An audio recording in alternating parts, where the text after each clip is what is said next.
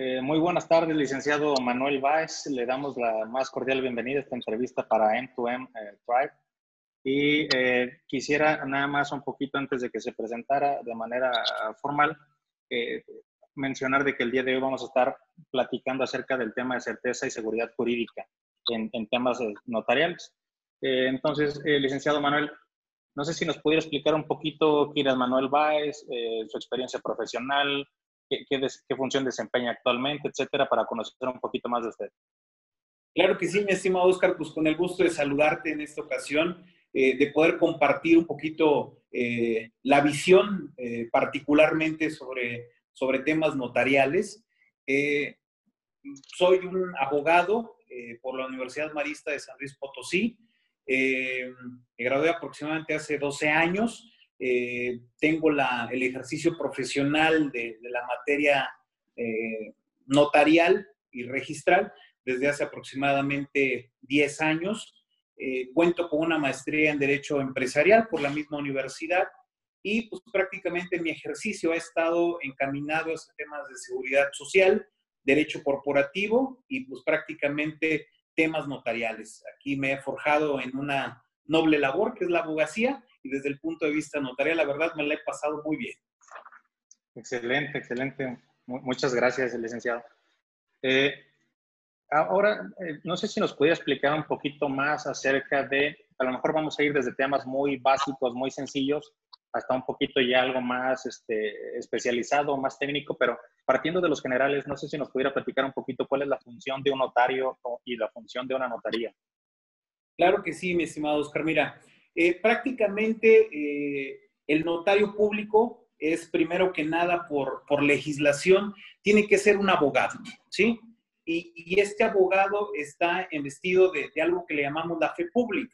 La fe pública eh, está relacionado con dar fe propiamente a hechos o actos jurídicos en los cuales intervienen los particulares o quienes pretenden establecer algún tipo de relación contractual.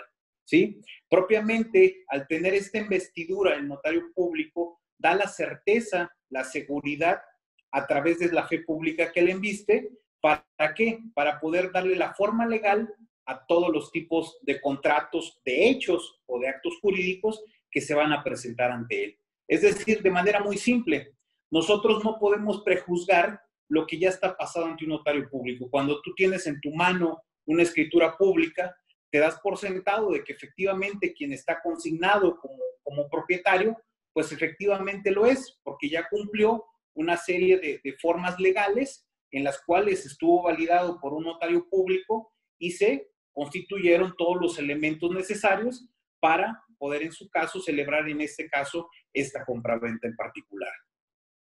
En ese sentido, licenciado Manuel, ¿qué, qué es o a través de qué se hace la validación o, quién brinda como tal ese poder al abogado o al notario para que tenga esa, esa fe pública, vamos, o sea, como dicen, ya una vez que se hizo la validación por un notario, se da por hecho de que las cosas son ciertas o no, o sea, esa, fe pública, pero ¿quién, quién o a través de qué se da ese poder, vamos, o sea, eh, para aclarar el tema, sobre todo pensando en eh, qué, qué pasa, o sea, porque a final de cuentas el notario termina siendo una persona, entonces, ¿Cómo, cómo, se, cómo se valida que, que, esa certeza, esa fe pública que está en el notario realmente es cierta? Ok, mira, hay una, una serie de, de, formas que se establecen en diversas legislaciones. De hecho, nosotros propiamente llegamos a tener relación con cerca de 30 o 40 ordenamientos legales para efecto de poderle ir dando forma. Para empezar, eh, por ejemplo, en un caso muy particular, hablando de una compraventa. ¿Sí? Nosotros primero tenemos que hacer, eh, allegarnos de información de diversas dependencias, particularmente trabajamos con dos eh, muy puntualmente, que es el registro público y es, por otro lado, la dirección de catastro. El registro público es una compilación de actos jurídicos que tuvieron que ver con la, celebración de diversos actos y sobre todo particularmente con sociedades, eh, la creación de empresas que son las sociedades mercantiles, y por otro lado, un registro de bienes inmuebles, en las cuales se les empieza a dar publicidad y se empieza a integrar un, gran padrón, una gran matriz en la cual se empieza a dar publicidad de quién es propietario de ese bien inmueble. Entonces, cuando tú compareces ante el notario público, lo primero que hace el notario público es pedirle informes, en este caso al registro público, a efecto de corroborar quién es el dueño, ¿sí? Segundo, la ubicación del bien inmueble que se está comprometiendo eh, en un acto jurídico, ¿sí? Y segundo, si ese inmueble cuenta con algún tipo de gravamen o de anotación que pueda comprometer su transmisión hacia un tercero. ¿Cuál puede comprometer en este caso el tema de la, de la propiedad? Pues que se encuentre ofrecido en una garantía. ¿Cómo puede ser una garantía hipotecaria? O la constitución de una garantía a través de un fideicomiso, ¿sí? Entonces, esto puede limitar su uso o disposición por parte, en este caso, del vendedor. O en su caso, si se está comprometiendo algún tema muy particular, como pueden ser los alimentos. Es decir, cuando existe una controversia familiar entre, entre los cónyuges y se, se prevalece el tema de poder salvaguardar los alimentos del menor, en su caso el juez familiar ordenará la inscripción de lo que llamamos un embargo. Y en este caso el juez familiar ordena al registro público se ponga una anotación en la cual salvaguarda el tema de que en este caso un, un deudor alimentario pueda garantizar los alimentos, en este caso del menor. Y en ese caso, pues estaríamos reservados a poder llevar a cabo la operación de compra-venta traslativa en general. En, ese, en ese ejemplo en particular, la, la, la fe que da el notario se, se, valida a través de instituciones o documentos terceros, ¿no? O sea, ahí lo que entiendo es que el notario como tal hace la función de una tercera parte entre el, el vamos a decir, el, el involucrado y las instituciones, y en base a esos documentos o la información de las instituciones es que da fe el notario de que realmente haya certeza en, el documento. Sí, un poquito eh, al volverse eh, estas instituciones auxiliares de la, de la fe pública propiamente, porque al final son registros públicos que van llevando a tener la publicidad de diversos datos o bancos de, de, información, por así decirlo, ¿no? A partir de eso, pues el notario le empieza a dar forma a la manifestación de la voluntad en este caso de las partes, ¿no? Ya se dicen, pues quiero celebrar una operación. En ocasiones el cliente llega con la intención de solamente decir que quiere transmitir la propiedad, pero a lo mejor estamos hablando de que va a ser entre padre e hijo. Ah, pues ellos piensan que una compraventa, ¿no? A lo mejor la forma legal y más adecuada para ellos por efectos fiscales y por diversas situaciones de la, de la gran amplia gama de, de legislaciones que nos aplicarían, lo más conveniente sería llevar a cabo una donación, ¿sí?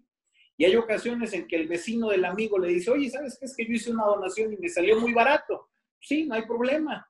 Nada más que dice, yo quiero hacer una donación a mi vecino. Híjole, nada más que, tú, que esta situación, pues te saldría más cara. Tendría que ser una compraventa. Es decir, adicional, el, notario público se vuelve un asesor y el tema de la fe pública es que adicional de, de, llegarse de la información, está investido este tema de la fe pública que no podemos los demás comprometer, salvo que se lleve un juicio y se compromete el tema de lo que esté estampado como voluntad de las partes. ¿Qué, pasa, licenciado, en el caso de, que lo que se tengan que dar fe sea una fe eh, de hechos? Vamos a decir, de, yo, yo voy con algún notario para que a su vez me acompañen a, dar fe de, algún acto, de, de, algún, vamos, este, pues sí, de algún acto público o privado, pero donde no existen instituciones, donde no existe algo más, sino más bien es esa fe de hechos que, es, que, dé certeza lo que el notario realmente está viendo, algún proceso, algún sistema, algún, algo que sea, si me refiero a un tema a lo mejor hasta ambiental, es decir, acompáñame para que dé fe que realmente esto está pasando o esto no está pasando. ¿Qué, pasa en ese caso? Claro, de hecho, cuando empezábamos un poquito a hablar de, la función del tema notarial, como bien señalábamos, el notario interviene en actos o hechos, ¿sí? En este caso, en los hechos particulares o, en el caso esencial que tú platicas, justamente el notario, pues es un perito en derecho, para empezar primero, ¿sí? Y el tema de la fe pública es que no, no comprometemos más allá de, los hechos materiales es, yo vi o doy fe de los hechos que estoy presenciando en este momento y los estampo en un acta en el cual lógicamente los demás, al momento de leer el acta, dicen, ah, pues hubo un notario público, por lo tanto se da por cierto los, los, los hechos o los actos que están convalidados y asentados en ese instrumento notarial. En esta acta, acta notarial. Ah, usted, licenciado, conoce de algún caso donde se haya dado fe de algunos hechos a través de algún notario que se hayan comprobado posteriormente que no hayan sido ciertos. O sea, eh, si, me refiero, vamos a decir, hasta al grado porque no, digo que consciente, consciente o inconscientemente el notario haya validado la, certeza de algo incierto, de algo falso. ¿Se, ha dado, ¿Se ha dado ese caso? Fíjate que hasta el momento yo no conozco, creo que eh, con el paso del tiempo el gremio se ha consolidado, de hecho, en, ser, una, en ser un, ente como tal comprometido con la sociedad y comprometido en el sentido de ser muy responsable respecto del ejercicio que nos toca eh, brindar, en este caso, a, los particulares y al entenderlo como una responsabilidad de un servicio público. Entonces, creo que yo no he conocido hasta el momento de algún caso en particular en el cual se haya comprometido de manera fehaciente la actuación del notario. Creo que eh, en el paso del tiempo, te digo, más bien se ha consolidado como una institución seria, en este caso el tema del notario y su intervención propiamente. ¿Qué, podría, qué podría llegar a pasar en ese escenario? donde, ah, vamos a decirle, eh, eh, licenciado Manuel, quiero que me diga de qué color es esta hoja. Y hace una fe de hechos donde dice que es, no es blanca, es negra, ¿no?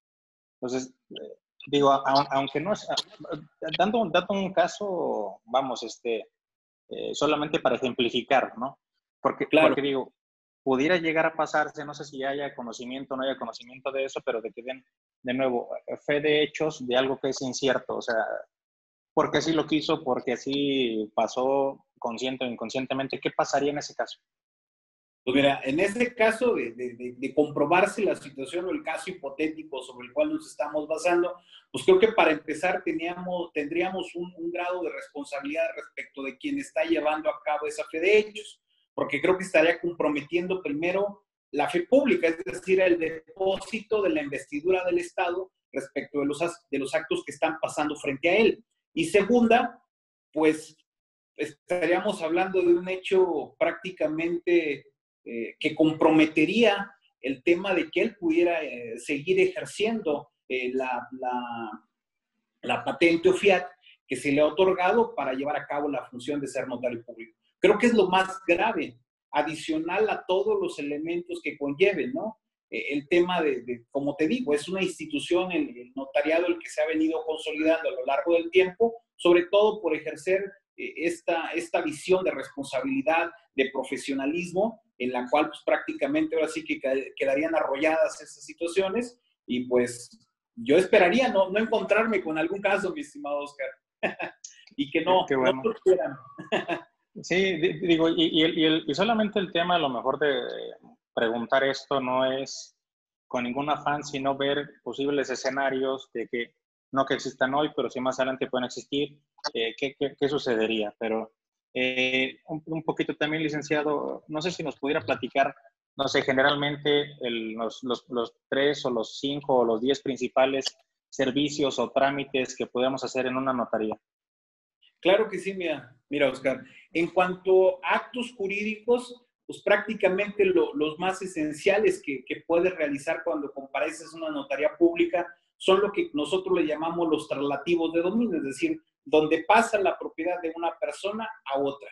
En este caso se encuentra la más común o la, o la reina de las operaciones, que es la compraventa, ¿sí? Donde una persona le transmite la propiedad a otra a través de un pago eh, y de la entrega de, una cosa, ¿sí? La compraventa. Por otro lado está la donación, que es el, caso que comentábamos hace, hace un momento, en el cual, pues, regularmente para que tenga los beneficios fiscales eh, establecidos hasta el momento en, nuestras leyes de la materia en particular, pues tendría que ser una donación entre padre, hijo nieto, o lo que conocemos en línea recta, hasta el cuarto grado, hasta el bisnieto podríamos alcanzar eh, el beneficio fiscal. Y es una transmisión de la propiedad, la conocemos como donación, que regularmente suele ser gratuita, y pues te digo, para tener el efecto fiscal, pues tendría que ser entre familiares. ¿sí? Por otro lado, tenemos un esquema poco conocido que también se puede llevar a cabo y que se ha vuelto cada vez más utilizado, que tiene sus antecedentes en lo que conocíamos como el trueque,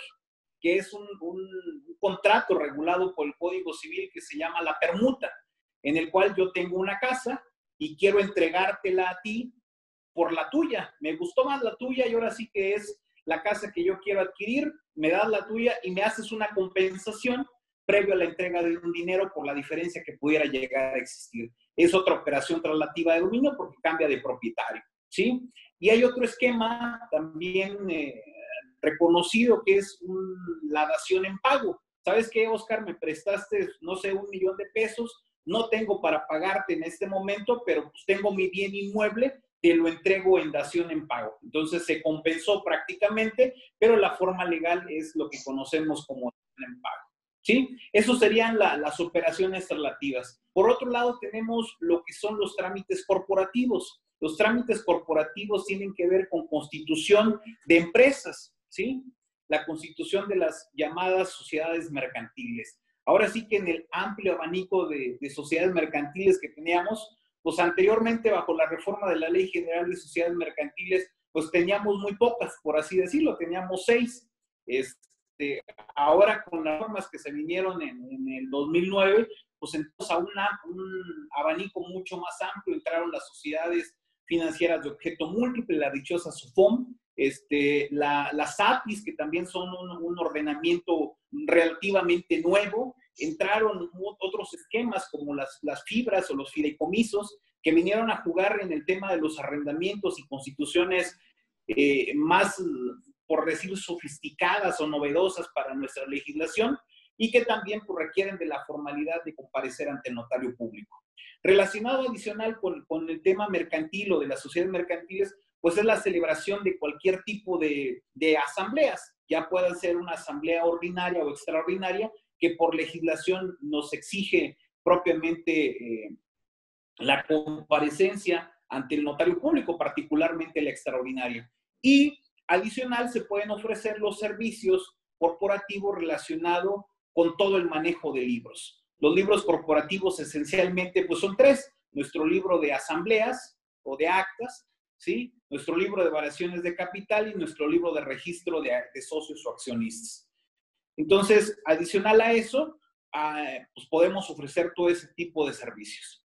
Y adicional, con, toda esta reforma, bueno, de esta nueva situación jurídica que nos ha eh, puesto a partir de, finales del 2019, en el cual eh, para eh, generar un esquema de fecha cierta, todos los contratos relacionados con las empresas, es decir, anteriormente tú realizabas un contrato de mutuo o, de préstamo a la sociedad, anteriormente lo dejabas pues ahí en un contrato privado. Ahora por efectos fiscales tú tienes que realizar o llevar a cabo un elemento indispensable que es darle fecha cierta, para lo cual regularmente requerirías la comparecencia ante un notario público, ya sea para llevar a cabo la ratificación de este contrato y poder tener el elemento de que efectivamente fue realizado ese contrato y fue en las fechas en las que tú estás señalando. Porque anteriormente, pues ahora sí que, que se realizaban al vapor, ¿no? Para poder eh, cuadrar una serie de elementos eh, jurídicos y fiscales, y ahora no, pues tenemos ahora sí que una, una actividad más, más activa dentro de eso mismo, y creo que al final lo que termina eh, generando de manera, de manera activa pues es que las partes tengan ahora sí que lo, lo, que platicábamos al principio, la seguridad y la certeza jurídica de que efectivamente celebraron esos contratos, ya sean los socios, los accionistas o, o, propiamente las partes que están involucradas en la, en la concertación de, de, de este contrato. ¿sí? Por otro lado, tenemos que ver los temas inmobiliarios, los temas inmobiliarios que tienen que ver con lotificaciones, es decir, pues ahora sí que partir el, gran terreno en, una serie de, posibles eh, construcciones, viviendas. Este, es uno de los esquemas en los cuales también participa el notario público. Y por otro lado, la constitución de los regímenes de propiedad en condominio. Actualmente la dinámica económica y social pues, de la ciudad, particularmente en la capital, ha permitido que la vivienda vertical, horizontal, sea cada vez eh, de mayor demanda, eh, particularmente, eh, ahora sí que en todos los sentidos, desde vivienda este, económica hasta vivienda residencial. propiamente es la dinámica económica la, la que ha partido y adicional, pues es un amplio esquema de demanda de vivienda en la cual la intervención del notario se vuelve, se vuelve esencial. ¿Por qué? Porque es una nueva dinámica de convivencia. El régimen de condominio es un elemento esencial para poder vislumbrar un nuevo esquema de convivencia, particularmente ¿por qué? Porque antes tú tenías un terreno de 500 metros, ¿sí? Y adicional llegaste para construir 10 departamentos. Entonces, de manera vertical ahora van a vivir, en lugar de una familia, van a vivir 10 familias, ¿sí? Considerando eso, pues tienes que hacer un buen reglamento de régimen de propiedad en condominio para determinar las cargas comunes y para determinar las reglas de convivencia. Y por otro lado, poder eh, solventar todos los requerimientos que se requieren de infraestructura, que lógicamente el notario solamente es velar respecto de que puedas cumplir con, todos esos, porque si no, pues ahora sí que prácticamente llevaríamos a un control, a un descontrol pues, desde el punto de vista de infraestructura, ya no, ya no solamente antes platicaba alguien y decía, es que el agua no es solamente la infraestructura hidráulica, es la infraestructura vial, la infraestructura eh, de todos los elementos que tengan que ver con, con la construcción de esa vivienda. Entonces, es uno de los elementos también en los cuales interviene el notario público, ¿sí? Y, pues, por último, tiene que ver con eh, prácticamente lo que es la representación que se puede dar igualmente en las empresas o se puede dar entre las personas físicas, lo que ordinariamente conocemos como el otorgamiento de poderes, ¿sí? Es decir, yo necesito realizar un negocio, no puedo estar presente en la concertación de, esa relación contractual y pues otorgo un poder para que esa persona lleve a cabo la gestión de, de, ese, de ese encargo. ¿Sí? Y puede ser pues una persona moral o una persona física y el otro es la ratificación de firmas que platicaba hace un momento. Es decir, creo que con el paso del tiempo y la propia dinámica social, pues el valor de la palabra cada vez ha perdido este, sentido en nuestra sociedad y entonces lo ordinario, ahora sí que a, comentario banquetero, ¿verdad? Tú decías, oye, tengo este documento, y me está comprometiendo respecto de esta relación contractual y que era lo primero que te decían, pues di que tú no firmaste, ¿qué? Que tú no fuiste ese que firmó y pues entonces entrabas una litis, el abogado que, te estaba defendiendo pues pretendía que efectivamente fuiste el que firmaste y pues bueno, al final habrá que bajo las medidas periciales que existen y los especialistas, pues acreditar que efectivamente tú fuiste quien estampó su firma autógrafa, que creo que también ah, llegará el momento en el que platiquemos, Oscar, de que tendremos que, avanzar, de, dejar la, firma autógrafa y entrar a una nueva era, de entrar a la firma digital y por los retos y las oportunidades que tendremos en ese sentido. Este, y pues prácticamente es comparecer al notario público y decir que efectivamente eh, la firma autógrafa que está estampada en ese documento pues corresponde a la tuya y el notario previamente identificarte y pues estampar, estampar en un instrumento público tu voluntad respecto de que sí reconoces esa firma. ¿Sale? Pues creo que a, grosso modo es lo poquito que hacemos, Oscar. Pues son, pues son muchísimos, muchísimos trámites que yo creo que normalmente no, no, conocemos que sean tantas las opciones que nosotros tenemos. Normalmente se, piensa que es para ir al notario por una compra-venta de una casa, un trámite con Infonavit, o, bien, como lo comentan, trámites corporativos para la constitución de alguna sociedad. Que, que, de hecho, ahí si me lo permite licenciado Báez, quisiera eh, hacerle algunas preguntas en, relación a eso. La, eh, la, primera es, ahorita nos, nos, comentaba que también se da eh, normalmente en algún ejemplo, como en contratos de mutuo, se da fecha cierta de que realmente ese contrato se celebró en cierto día. Ahí lo que la pregunta es, ¿ya es una obligación? O sea, me refiero a ese tipo de contratos, no sé si ya Hacienda o alguien ya lo requiere que tengan fecha cierta de manera obligada o es opcional.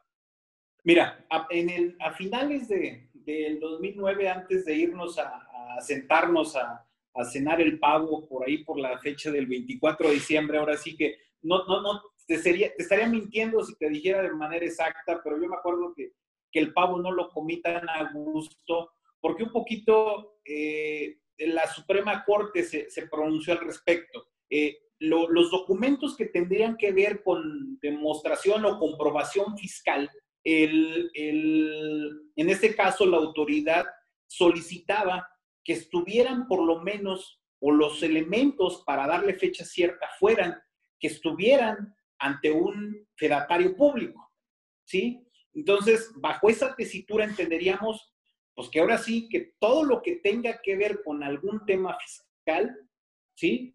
Para efecto de poder demostrar que sí se celebraron, tendrían que estar pasados, por lo menos ante la fe pública, pues de un fedatario, el fedatario que puede ser el notario público o el corredor público.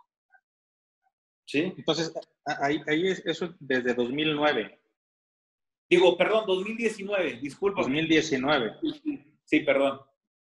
O sea, tiene, o sea, casi que lo que va de, de este año, que este pudiera decirse que es mandatorio.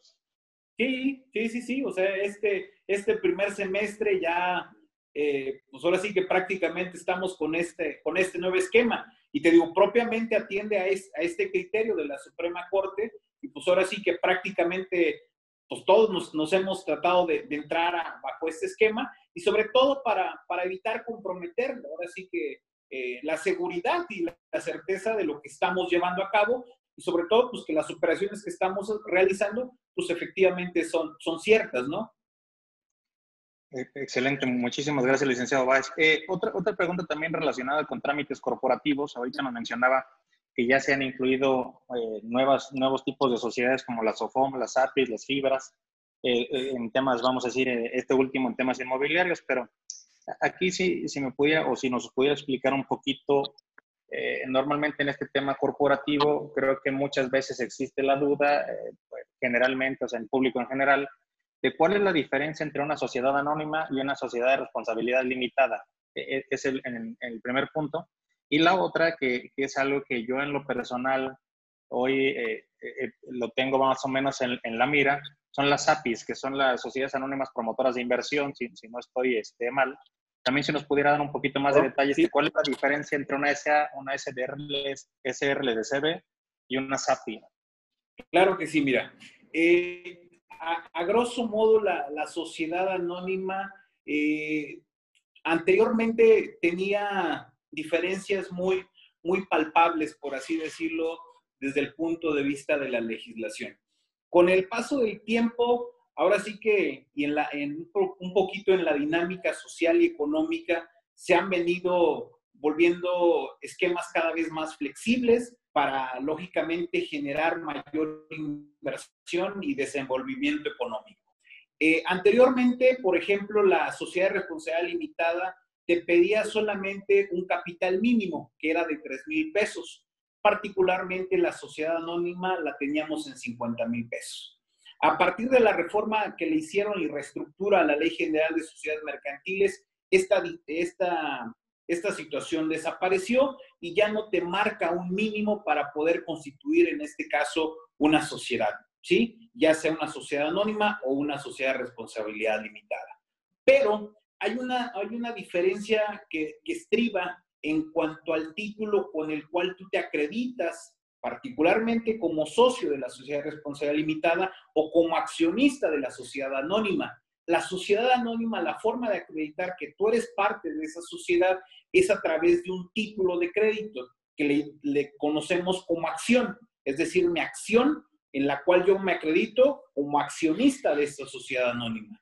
¿Qué características tiene este título? Es un título nominativo que se denomina acción, que es un título de crédito y al ser un título de crédito se encuentra en libre circulación, es decir, yo puedo comprometer obligaciones mercantiles respecto de lo que soy, soy accionista dentro de esta sociedad, ¿sí? Entonces es uno, uno que me va a permitir la libre circulación. Es decir, está libre dentro del mercado, lo puedo vender, lo puedo ceder, lo puedo comprometer respecto de obligaciones que yo pueda contratar con terceros. Por otro lado, en la sociedad de responsabilidad limitada, la característica o el documento con el que me voy a identificar como socio de esa, de, esa sociedad es algo que se llama parte social. Es decir, ya no tengo un título de crédito, sino tengo un documento que se llama parte social y que aparte la propia Ley General de Sociedades Mercantiles marca una serie de lineamientos para poderlo transmitir o ceder a un tercero. Entonces ahí encontramos la primera restricción. Ya no es una acción que se encuentra libre en el mercado con la que puedo comprometer y eh, responder a obligaciones, sino que el otro no es un documento que me permita la libre circulación y que se encuentre dentro de, del, del mercado, por así decirlo. ¿Sí? Ese es uno de los elementos indispensables. Ahora, la, la sociedad de responsabilidad limitada, anteriormente en su propia denominación, entendíamos que estaba limitada las aportaciones que yo realizo. ¿Sí? Es decir, si yo participo con cierto capital, pues mi responsabilidad llega hasta ahí. ¿sí? Pero también lo puedes hacer en una sociedad anónima, es decir, mi participación no va a afectar propiamente eh, la, la participación de la cual yo estoy realizando. Mi participación social termina únicamente con mis aportaciones y no va a comprometer propiamente mi patrimonio como persona física. Por eso, lo que en, el derecho le conocemos como el velo corporativo, es decir, de diferencio lo que es mi participación como accionista de esta persona moral respecto de mi patrimonio como persona física. ¿Sí? Eh, creo que a grosso modo son los elementos que yo podía vislumbrar. Hay una serie de elementos eh, adicionales eh, que tienen que ver con mm, elementos ya muy técnicos propiamente. Ah, hay elementos de poder frenar la actuación ya sea del administrador único en la sociedad anónima o del el gerente, que es quien participa dentro de una sociedad responsabilidad limitada, o de un consejo de gerentes. Eh, ¿Qué es lo que puede llegar a suceder? Que la sociedad responsabilidad limitada yo la encuentro como una figura jurídica mucho más sólida para efectos eh, de, de, solidez en cuanto a temas contractuales se refiere. ¿Y, y, y, a, y a, qué, a, qué, me, pretendo introducir en ese sentido. Eh, la sociedad de responsabilidad limitada, tú puedes llegar a tener una parte social únicamente, ¿sí? Con un valor desigual de, respecto de tu, de tu participación en el capital social en el cual está suscrito y pagado, ¿sí? Adicional a eso, dice o, manifiesta propiamente la Ley General de Sociedades Mercantiles que los derechos corporativos se pueden hacer desiguales. Es decir, los socios fundadores pueden llegar a suscribir lo que son partes sociales con determinados eh, efectos o derechos corporativos y obligaciones, es decir, los socios fundadores siempre van a ser los gerentes.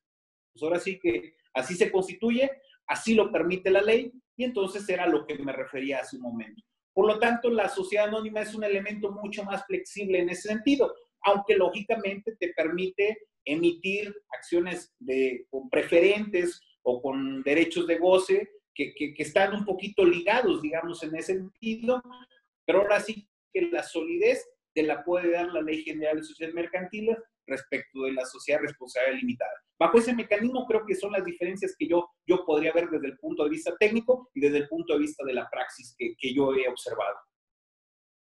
Si nos pudiera platicar, licenciado, y ya a lo mejor para, para no extendernos en ese tema, pero sí me, me gustaría eh, tocarlo, eh, en ese mismo sentido entre las SAs y las SDR, las sociedades de responsabilidad ilimitada, ¿cuál es la característica de las APIs? O sea, yo entiendo que es meramente eh, la constitución de, eh, vamos a decir, una, empresa un organismo que va a estar recibiendo dinero a manera de inversión y, eh, vamos, invirtiéndolo en ciertos bienes para beneficio de esa gente que invirtió. O sea, ¿cuál es, cuál es meramente el, la naturaleza de la SAPI y qué diferencia tiene, al igual que con, con, el ejemplo anterior, con las fibras.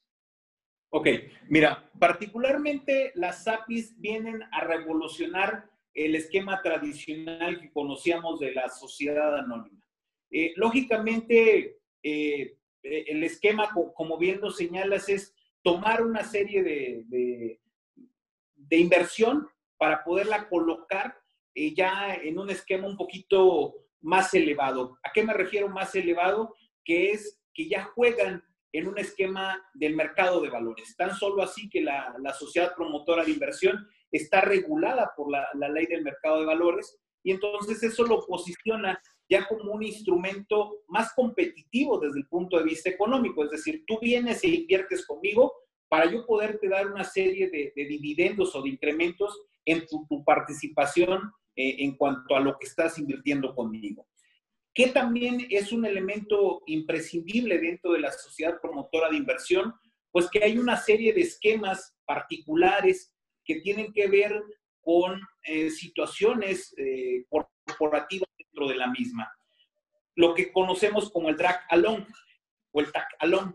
Estos son elementos en los cuales las partes o los socios minoritarios o los accionistas minoritarios y los accionistas mayoritarios, que tienen que ver con contratos previamente establecidos, porque lógicamente sabemos que la, la inversión siempre cuando está jugando puede triplicarse o simplemente nivelarse o llegar a las pérdidas, ¿sí?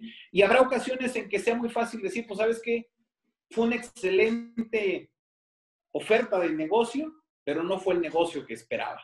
O fue un excelente negocio y pretendo invertir más. Así de simple y de sencillo que es jugar al esquema del negocio, ¿no?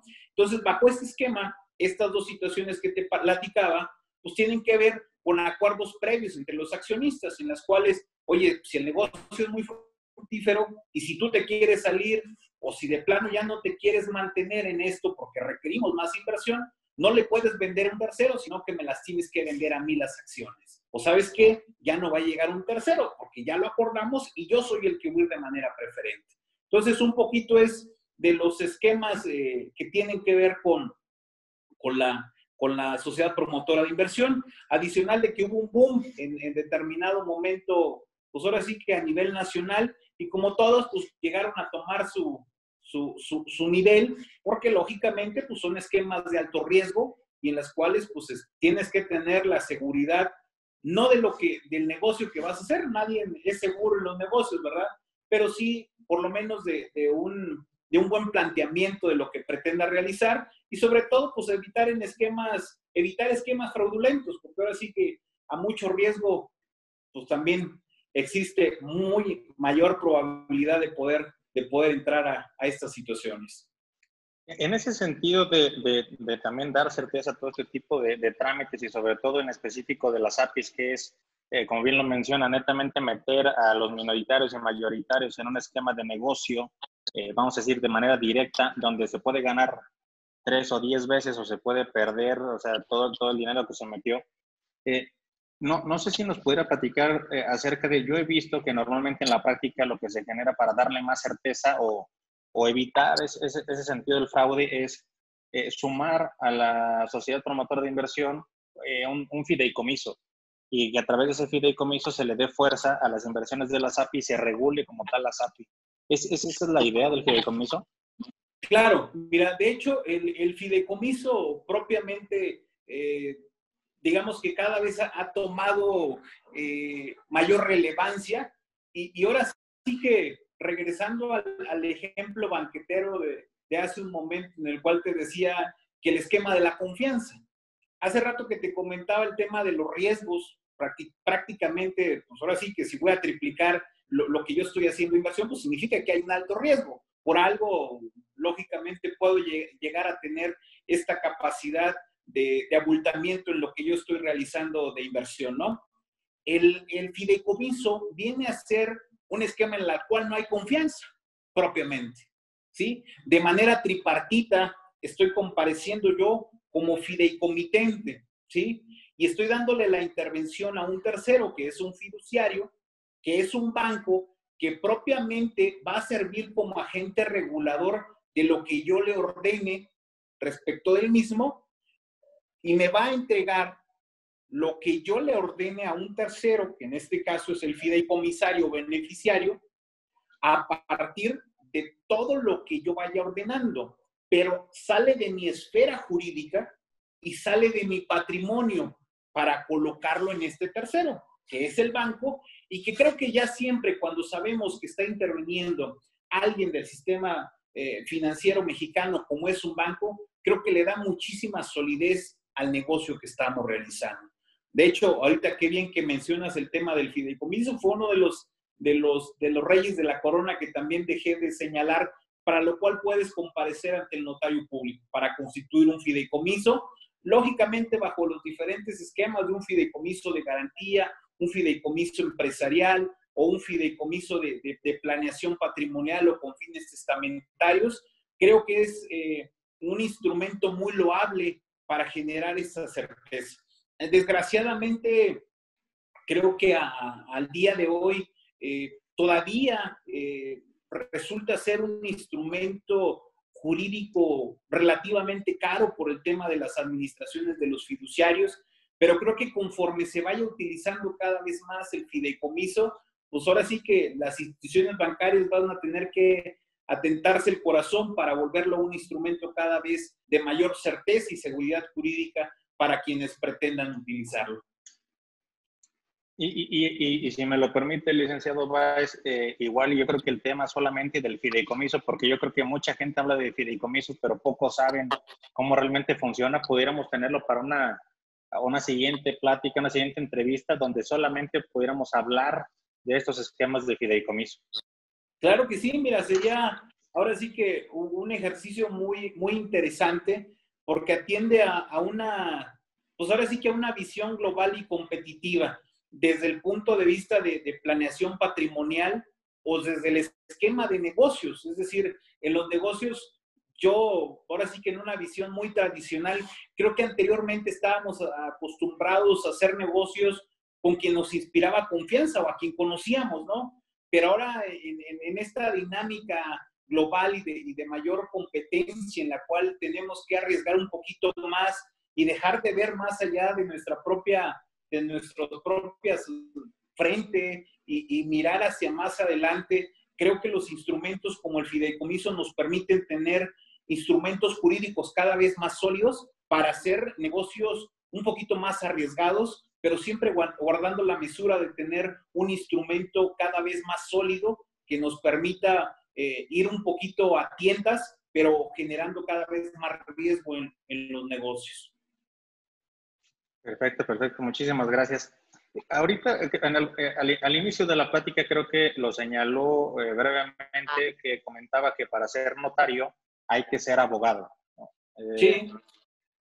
Yo, aquí en ese sentido también le quisiera, eh, de hecho una de, las dudas que yo tenía es si cualquier persona puede llegar a ser notario. Entonces, aquí creo que ya eh, limitamos la primera, es decir, no cualquier persona, sino solamente aquellos que son abogados.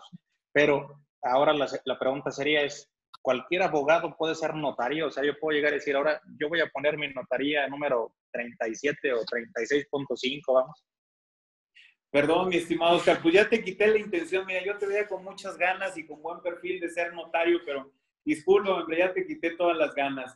Sí, desgraciadamente, sé que tú eres ingeniero, hombre, pero bueno, ahí la puedes tomar como segunda opción.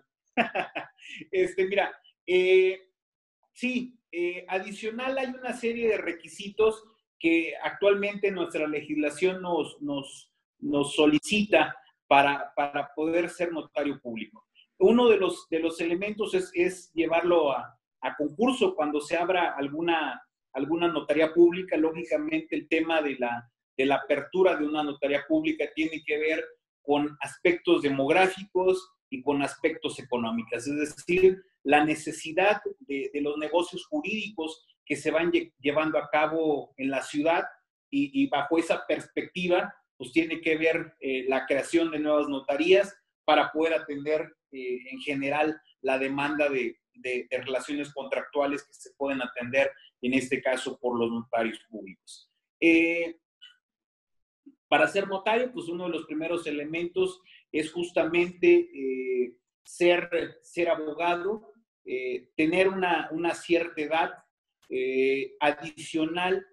Uno de, de los elementos es poder tener práctica notarial en la cual tú tienes que darte de alta ante el colegio de notarios y dar aviso de que inicia sus prácticas notariales que por lo menos la ley te, te, solicita para ser aspirante a notario público, tener dos años de estas prácticas notariales o en su caso haber tomado alguna especialidad o maestría en, en lo que es el derecho eh, notarial y registral propiamente. Digo, más bien en el tema notarial particularmente. ¿Sí? Y ya haber, habiendo reunido esos, esos elementos, volverte aspirante al notariado, presentarte eh, ante eh, y presentar un examen de oposición ante un, un, órgano colegiado que elegirá esta vez el, colegio de notarios, a efecto de, poder demostrar tus habilidades y conocimientos eh, en, el tema notarial y pues ahora sí que volverte un aspirante y estar con la posibilidad de poder ocupar algún, en algún momento, en cuanto se hubiera la posibilidad de una nueva notaría, poder ser eh, designado por el Ejecutivo como notario titular.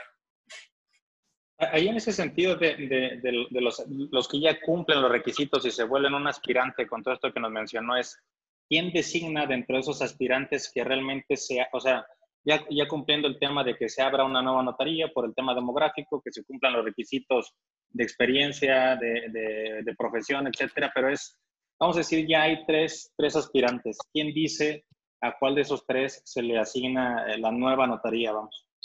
Ah, dentro de ahí nuestra propia legislación local marca lo que es, ahora sí que los, los tres tendrían que concursar por esa notaría pública. Tendría que presentar un examen de oposición ante un órgano colegiado en la cual tendría que haber una participación, un representante por parte del, gobierno del Estado, un representante por parte del Colegio de, Notarios y ahora sí que, y un notario público, en la cual ahora sí que oposición tendría que intentar demostrar sus habilidades y sus conocimientos en el tema notarial, pues para volverse el candidato idóneo y podérseles asignar, en este caso, esta notaría pública. Y, y, con esto donde, donde quiero llegar es que no es para nada sencillo tener una notaría, ¿no? No, no, no, no. Si eso fuera, ahora sí que, que, habría eh, un poquito, creo que los procedimientos previstos, pues es para, para lógicamente poder llegar a tener los mejores perfiles, estimado Oscar. Y adicional a eso, pues tratar de, poder cuidar eh, la institución, como, como bien hace, hace unos instantes que lo señalaba. Creo que el notariado se ha vuelto adicional una institución eh, que cada vez guarda eh, el prestigio propiamente por la intervención y, por los actos que, en sí realiza. Es decir, creo que cuando entendemos que vamos ante un notario público, entendemos que vamos ante la responsabilidad de poder llevar a cabo las mejores prácticas para, para, la realización de los temas contractuales que presentemos ante, ante, ante, pues, ante el notario propiamente.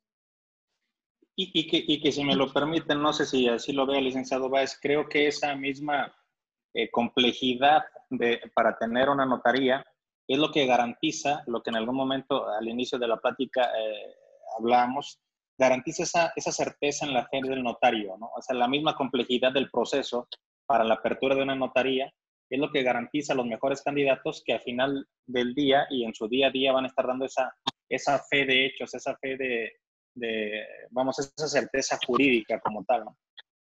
Claro, digo, adicional, pues imagínate, el dar fe de los, de los hechos, de los actos jurídicos que ante él se le presenten, y no solamente es el, el, poder representar al poder público, y adicional, pues ahora sí que eh, poder dar el traje a la medida, como te platicabas eh, al inicio también de esta charla, ¿no?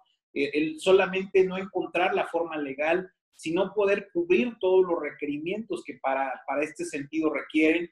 Y creo que adicional, un alto sentido de probidad eh, y de profesionalismo se requieren para llevarlo a cabo. Adicional, pues el, el, notario público eh, es eh, un retenedor de impuestos.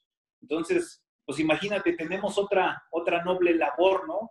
cobrar los impuestos del Estado y después no solamente calcularlos, retenerlos y enterarlos. ese es uno de los elementos que también tenemos eh, bajo salvaguarda quien ejerce el tema de, del notariado y luego poder volverte imparcial en la relación contractual que están llevando las partes, poderles dar la forma y, poderles asesorar respecto de lo que ellos necesitan y requieren para, poder salvar bien adelante sus pretensiones en cuanto a la relación contractual se refiere.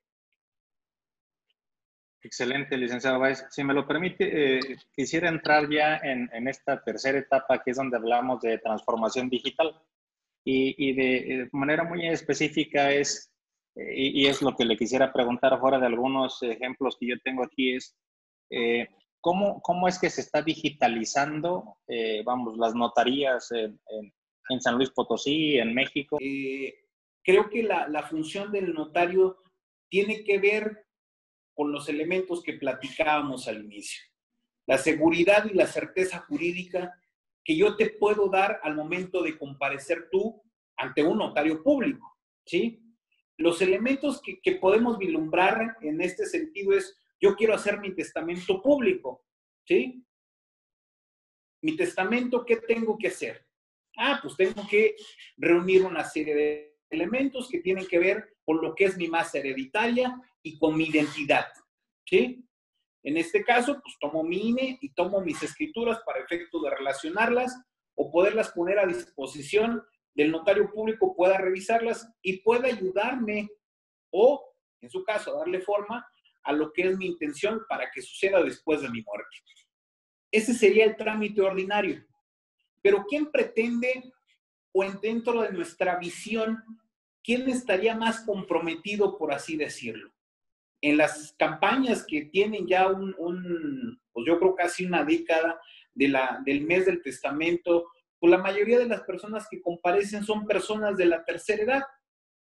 Ahora sí que es una visión de que estamos más próximos a la muerte. Nadie quisiera pensar de que nos vamos a ir de este mundo, pero es una situación, pues ahora sí que nadie puede dejar de velar sobre el tema, ¿no? pero pues son quienes están más preocupados por esa situación. Ya tuvieron una vida económicamente activa y pues ahora están pensando ya en su retiro, tienen más tiempo de pensar en qué voy a hacer con todos los bienes que construí durante todo mi tiempo y pues ahora sí que al que se porte mejor, ¿verdad? Pero ¿qué tienen que hacer? Pues comparecer físicamente a una notaría pública. ¿Qué? Ir ante el notario público. Y ante esta situación de la pandemia, ¿qué podemos hacer? Anteriormente, si había una persona que no pudiera desplazarse, pero se encontrara perfectamente a cabalidad en temas, a lo mejor sí mermado por una situación física, pero lógicamente con sus capacidades intelectuales y toma de decisiones de manera perfecta, pues podíamos ir a su casa y señalarlo propiamente al instrumento público de que no, no vino ante nosotros, sino que nos constituimos en su domicilio, ¿sí? pero ya quiero vernos bajo esta situación de que los notarios públicos comparezcan a 10, 5 o 6 casas de manera diaria, pues imagínate la propagación de, este elemento en el cual nos dicen, pues ahora sí que el distanciamiento no social, sino el distanciamiento físico que tiene que existir. Creo que si ya nos encontráramos en un elemento de transformación del notariado, en la cual existiera la firma digital, o protocolos establecidos bajo los elementos telemáticos que nos permite la, la, migración de información de datos y de manifestación de la voluntad a través de medios electrónicos o, biomagnéticos, estaríamos en, otro, en, otra, en otra sintonía, ¿no? enfrentando esta nueva realidad bajo elementos cada vez más de una visión más global y competitiva para poder atender las necesidades, pues ahora sí que de todos, ¿no? Particularmente en este caso, pues de los grupos vulnerables. Y ahorita, ahorita que lo mencionaba yo, uno de los puntos que tenían en este mismo tema de digitalización eh, era precisamente, y lo, he platicado en algunas otras entrevistas, que es esa firma digital única o firma digital universal, no, confundiéndola con la firma que eh, hoy en día se tiene con una Hacienda, ¿no? Sino tener una firma precisamente para cambiar la firma actual autógrafa y poder estar firmando contratos con Hacienda, con, con la eh, cuestiones de, orden público, de orden particular, etcétera, que a lo mejor pudiéramos llegar en, poco tiempo o en pocos años a tener esa firma universal, digo, no sé si en el mundo, pero al menos en México. Claro, mira, de hecho, eh, ahora sí que hay legislaturas eh, de algunos estados en, en México que se han comprometido a tratar de llevar por lo menos el esquema de digitalización a sus legislaciones. Creo que a veces tenemos que entender eh, bajo la teoría tridimensional del derecho como una norma, como un valor y como un hecho, ¿no? El valor, pues que exista la norma. Primero necesitamos una serie de leyes que puedan reglamentar la situación que queremos, en este caso hablando de la digitalización, después entender y darle el valor que requieren para poder potenciar nuestras, nuestros compromisos como sociedad y sobre todo bajo una óptica de responsabilidad. ¿Qué es la responsabilidad? Para mí la responsabilidad es la capacidad de respuesta a, a, cualquier situación y en este caso tendría que ser una responsabilidad social, porque creo que bajo las nuevas dinámicas sociales necesitamos respuestas cada vez más competitivas y cada vez más globales, como bien lo señalas. No solamente hablar de, de poder firmar eh, el documento ante una autoridad o entre particulares, sin entenderla como un todo. O sea, yo si tengo mi firma única eh, digital, como tú la indicas, pues puedo hacer cualquier acto y es necesario generar protocolos, pero adicional que en el hecho siempre se quedan atrás. Es decir, muchas veces se generan las normas, pero después la dinámica de poderlas llevar a la realidad son cada vez más lentos, más eh, viciados y entonces se vuelve, pues ahora sí que, pues letra muerta, ¿no? Propiamente. Esperemos que, existan verdaderos esfuerzos por poder unificar estas visiones globales y competitivas para poder alinear los tres elementos de la norma, del valor y del hecho y poder atender una realidad que creo que hoy, hoy al día de hoy, eh, dejan palpable la necesidad de, de entender que los medios digitales y las tecnologías de la información ya no deben de ser las cuestiones sobre las que platicamos sobre el futuro, sino que deben de ser el hoy, ¿sí? El presente sobre el que tenemos que trabajar para poder comprometer el futuro como un elemento ideal de poder solventar todas las relaciones que se están dando desde el punto de vista económico, jurídico, social y, y entenderlas como un todo. Eh, así es, así es. Y, y, yo creo que también, eh, licenciado, si me lo permite, yo creo que en una, en una siguiente entrevista, así como eh, me gustaría hablar del tema específico de fideicomisos, me gustaría hablar en, en ese mismo sentido de blockchain, que es ahora, no, no sé si lo, lo, ubique como tal, ahora es, ese blockchain es como un sistema de datos que es, funge como esa, esa versión del notario digital al dar fe de ciertas transacciones o ciertos hechos, registrando la información en, en una base de datos o de muchas computadoras a la vez. Entonces, es, es, más o menos lo que hoy en día se está haciendo con lo del Bitcoin, que, que, tratan de eh, zafar la centralización de los bancos. Blockchain más o menos lo hace igualmente, donde ahora se pueden tener contratos entre particulares, por así llamarlo, donde el quien hace la fe como tal, esa fe notarial de hoy en día se hace a través de blockchain y blockchain es el que eh, da certeza de la transacción, da certeza de la inversión, da certeza de esa, pues de ese hecho en el cual dos partes están llevando a cabo una, un tema contractual, por así decirlo. Claro, y, y fíjate que, en ese sentido, y como bien, lo, como bien lo señalas, creo que ya existen esas plataformas digitales. El problema que nos podemos encontrar con, con estos entes a, pues, prácticamente certificadores, por así decirlo, este, es que a veces no están regulados por alguna ley. Entonces, a veces existen los huecos que al momento de generar alguna controversia judicial pudieran dejarnos en una laguna legal y digo, deja tú que, estés contratando algo, pero ya cuando estás hablando de inversiones reales o de, de, una buena cantidad de dinero, pues ¿quién te va a responder, no? Entonces, por lo menos acá sabemos que en el esquema tradicional hubo una serie de lineamientos que te permitían saber que efectivamente la casa que tú estabas comprando, pues aparecía en un registro público, que efectivamente la persona que compareció se identificó Entonces, creo que toda esta serie de protocolos y procedimientos tendremos que llevarlo, pues primero a una ley y después volverlos cada vez, pues ahora sí, parte de nuestra vida cotidiana, ¿no? Por ejemplo, el mercado electrónico, ¿dónde lo tiene regulado? ¿Sí? Lo tiene regulado en la Ley Federal de Protección del Consumidor, pero no hay una ley específica que pueda atender toda la necesidad del mercado electrónico, porque ahorita que compras a través de Amazon, de, lo que tú quieras, cualquiera de las plataformas, terminas en una Procuraduría de Defensa del Consumidor cuando no hay una, una propia institución que pueda reconocer el mercado electrónico y pueda atender necesidades específicas de ello, porque fórmate con tu queja y hay muy poco personal, lógicamente hemos eh, visto en los medios y en todos los diferentes estudios, pues es una institución que está puesta ahí, pero le faltan los dientes jurídicos para poder acatar necesidades. Te, te llama una conciliación, a ver si vienen, ¿verdad?